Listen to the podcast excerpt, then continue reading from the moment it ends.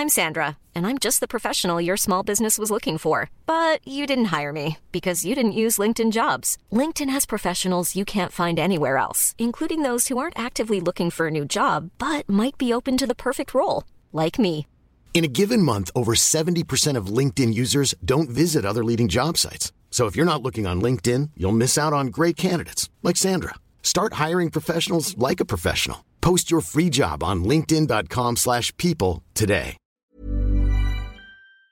Les attaques se multiplient ces derniers jours sur le sol de la Russie, y compris à Moscou, une situation qui embarrasse de plus en plus les alliés de l'Ukraine, surtout les États-Unis. Mais alors, pourquoi l'Ukraine adopte une telle stratégie offensive sur le sol russe et pourquoi est-elle aussi risquée? C'est ce que l'on va voir aujourd'hui. Salut, c'est Hugo, j'espère que vous allez bien. On est parti ensemble pour une nouvelle plongée dans l'actualité en une dizaine de minutes. Alors, pour la deuxième fois en tout juste un mois, la capitale russe, Moscou, a été la cible de drones ce mardi. Des drones qui ont euh, causé des dégâts mineurs sur plusieurs bâtiments et fait deux blessés légers, selon euh, le maire de Moscou, Sergei Sobyanin. De son côté, le ministère de la Défense russe a indiqué que huit drones avaient attaqué euh, Moscou et qu'ils avaient tous été neutralisés. Dans la foulée, eh bien, les autorités russes ont accusé l'Ukraine, je cite, d'attaque terroriste. Le président russe, Vladimir Poutine, accuse quant à lui l'Ukraine de vouloir terrifier les Russes. Par ailleurs, au-delà de cette attaque de drone mardi, un autre bombardement sur un centre pour déplacer dans la région russe de Belgorod, près de l'Ukraine, a fait un mort et deux blessés graves ce mardi, selon le gouverneur de la région. Et dans les deux cas, l'Ukraine est accusée, mais elle nie toute implication. Vous l'imaginez, hein, ces attaques à Moscou et en Russie d'ailleurs de manière plus générale, elles sont certes plutôt rares, mais elles se multiplient tout de même ces dernières semaines. Mais alors pourquoi est-ce que l'Ukraine ferait ça alors qu'elle tente de repousser les Russes sur son propre territoire? Eh bien, ces attaques multiples en Russie, en fait, elles viseraient à obliger la Russie à mobiliser des troupes et des ressources pour défendre le territoire russe, alors que ces mêmes ressources, qu'elles soient financières ou techniques, seraient euh, davantage utiles sur le front en Ukraine, où se poursuit évidemment la guerre en ce moment. Alors maintenant, sur les auteurs précis de ces attaques, dur de dire aujourd'hui, Bryn Taneil, qui est experte en analyse technique et interrogée par Le Monde dans un article que je vous mets en description, estime, je cite, que l'hypothèse la plus plausible, c'est que les services ukrainiens aient fourni des drones à des mouvements russes autonomes et leur ont donné donc les moyens de mener une telle opération. Maintenant, le degré d'implication exact de l'Ukraine aujourd'hui reste difficile à déterminer. En fait, on est dans une période où l'Ukraine est en train de préparer une contre-offensive sur son territoire pour tenter de repousser les Russes. Ça fait plusieurs semaines maintenant euh, qu'on en parle. Et donc, ces attaques en Russie pourraient être une façon eh bien, de perturber d'une certaine façon la Russie et de disperser d'une certaine façon euh, la mobilisation euh, des Russes. Bon, ça c'est donc un élément de réponse, mais en réalité, il y en a d'autres. Ces attaques qui visent Moscou ont aussi une grande portée symbolique. En fait, c'est une façon pour l'Ukraine de répondre aux bombardements qui visent sa propre capitale, Kiev, depuis plusieurs jours. Une façon donc de dire, vous visez bien notre capitale, et eh bien nous aussi on peut la viser. Regardez, vous aussi votre capitale est concernée par cette guerre. Après, cela dit, là-dessus, pour nuancer, l'ampleur des attaques n'est pas la même dans la capitale ukrainienne et dans la capitale russe. En Russie, globalement, les attaques ont fait très peu de dégâts, alors que dans la capitale Kiev, les dégâts ont quand même été beaucoup plus importants et surtout la fréquence des frappes est quand même beaucoup plus importante. Mais le problème, et je vous le disais en intro de cette actualité, c'est que euh, ces attaques ciblées en Russie, elles ne plaisent pas vraiment aux alliés de l'Ukraine et elles ne plaisent pas euh, surtout aux États-Unis. En effet, cette nuit, les États-Unis ont affirmé par la voix euh, d'un porte-parole ne pas soutenir les attaques à l'intérieur de la Russie, autrement dit donc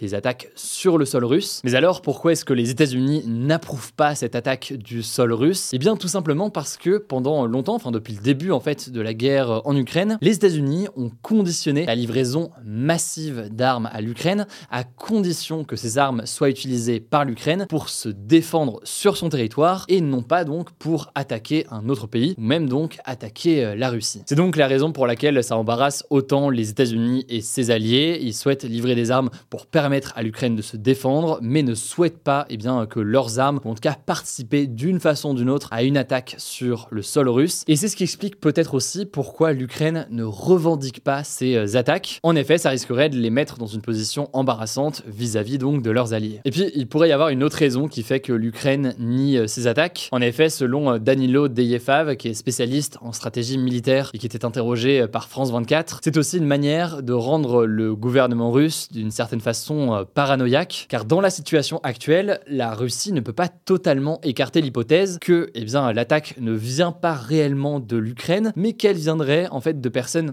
au sein de la Russie, peut-être aidées par l'Ukraine, mais de personnes au sein de la Russie qui tenteraient donc de s'en prendre au président russe ou alors au gouvernement russe plus largement. On verra donc hein, si jamais la multiplication euh, de ces attaques en Russie va changer euh, l'équilibre des relations entre euh, l'Ukraine et ses alliés. En tout cas, je me en savoir plus concernant l'utilisation des drones dans cette guerre en Ukraine. Vous le savez peut-être, mais j'avais été en Ukraine il y a quelques mois. on avait notamment fait un reportage sur cette question de l'utilisation des drones, notamment côté ukrainien forcément, parce qu'on était en Ukraine. On a pu voir la façon dont ils les utilisaient. Là-dessus, je vous mets le lien du reportage directement en description. Alors, on passe à un deuxième sujet en France. Oui, oui, je vous propose deux sujets aujourd'hui avant les en bref. Je suis extrêmement généreux. Je me sens de vous donner euh, plein d'actu. On va parler ici donc de la réforme des retraites. Ça faisait longtemps qu'on n'en avait euh, pas parlé depuis donc euh, l'adoption de cette réforme qui avait décalé l'âge légal de départ à la retraite de 62 à 64 ans il y a quelques semaines. Et eh bien, ce mercredi à l'Assemblée nationale, nouveau rebondissement dans cette histoire. En effet, une proposition de loi qui vise à revenir à la retraite à 62 ans était examinée en commission à l'Assemblée. Je vais donc vous expliquer tout ça parce que vous allez le voir, c'est quand même quelque chose d'assez essentiel. Alors cette proposition de loi, elle vient en fait d'un groupe de députés, le groupe LIOT à l'Assemblée nationale. Et donc, comme je le disais, cette proposition de loi, elle vise à revenir sur une des mesures phares de la réforme des retraites, à savoir donc le recul de l'âge de départ à la retraite de 62 à 64 ans. Cette proposition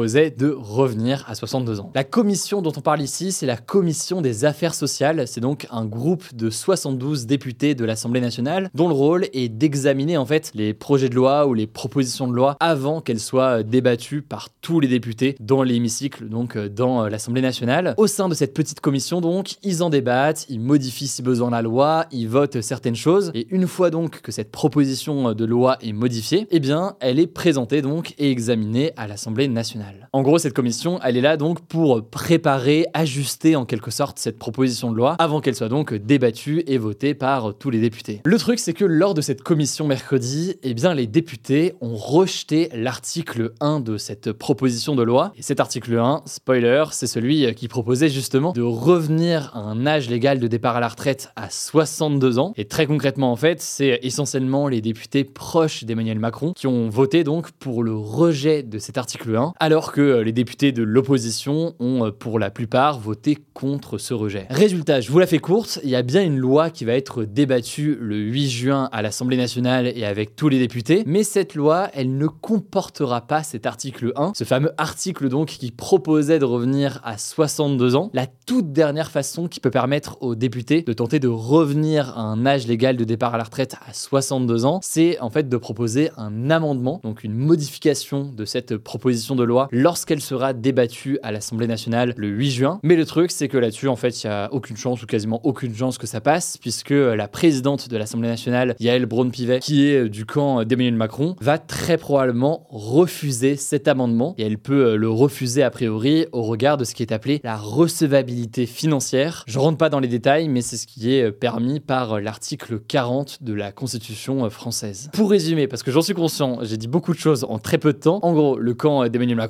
fait en sorte d'éviter le retour d'un débat à l'Assemblée nationale concernant la réforme des retraites et plus précisément concernant donc la question de l'âge légal de départ à la retraite. Suite à tout cela, eh bien, les députés de la NUPES, donc de l'Alliance de députés à gauche, ont quitté la séance de la commission euh, tout à l'heure, dénonçant un déni de démocratie. De leur côté, les députés proches d'Emmanuel Macron eh bien, estiment qu'ils respectent au contraire euh, la Constitution. Bref, je vous mets des articles en description, je me voulais en savoir plus. Pas le sujet le plus facile à résumer comme ça euh, en quelques minutes. On en reparlera le 8 juin. Je laisse la parole à Blanche pour les actualités en bref et je reviens juste après. Merci Hugo et salut tout le monde. On commence avec une première actu en France. L'inflation, donc la hausse générale des prix, a baissé à 5,1% sur un an en mai, selon une estimation publiée ce mercredi par l'INSEE. Elle avait atteint jusqu'à plus 6% en début d'année. Alors concrètement, cette chute à 5,1%, elle se caractérise par un ralentissement de la hausse des prix qui a notamment touché la France depuis le début de la guerre en Ukraine. Mais ça ne veut pas dire que que les prix ont baissé, juste qu'ils ont augmenté moins fortement que le mois dernier. On a vu notamment un ralentissement des prix de l'alimentaire qui est passé d'une hausse de 15% à une hausse de 14,1% entre avril et mai, mais cette baisse de l'inflation, elle est surtout due à une baisse des prix de l'énergie qui est passée d'une hausse de 6,8% à une hausse de 2% en mai. Deuxième actu, la France compte 12 millions de fumeurs quotidiens selon une étude de Santé publique France publiée ce mercredi à l'occasion de la journée mondiale sans tabac. Selon l'étude, plus de 3 personnes de 18 à 75 ans sur 10 déclarent fumer en France métropolitaine en 2022 et parmi elles,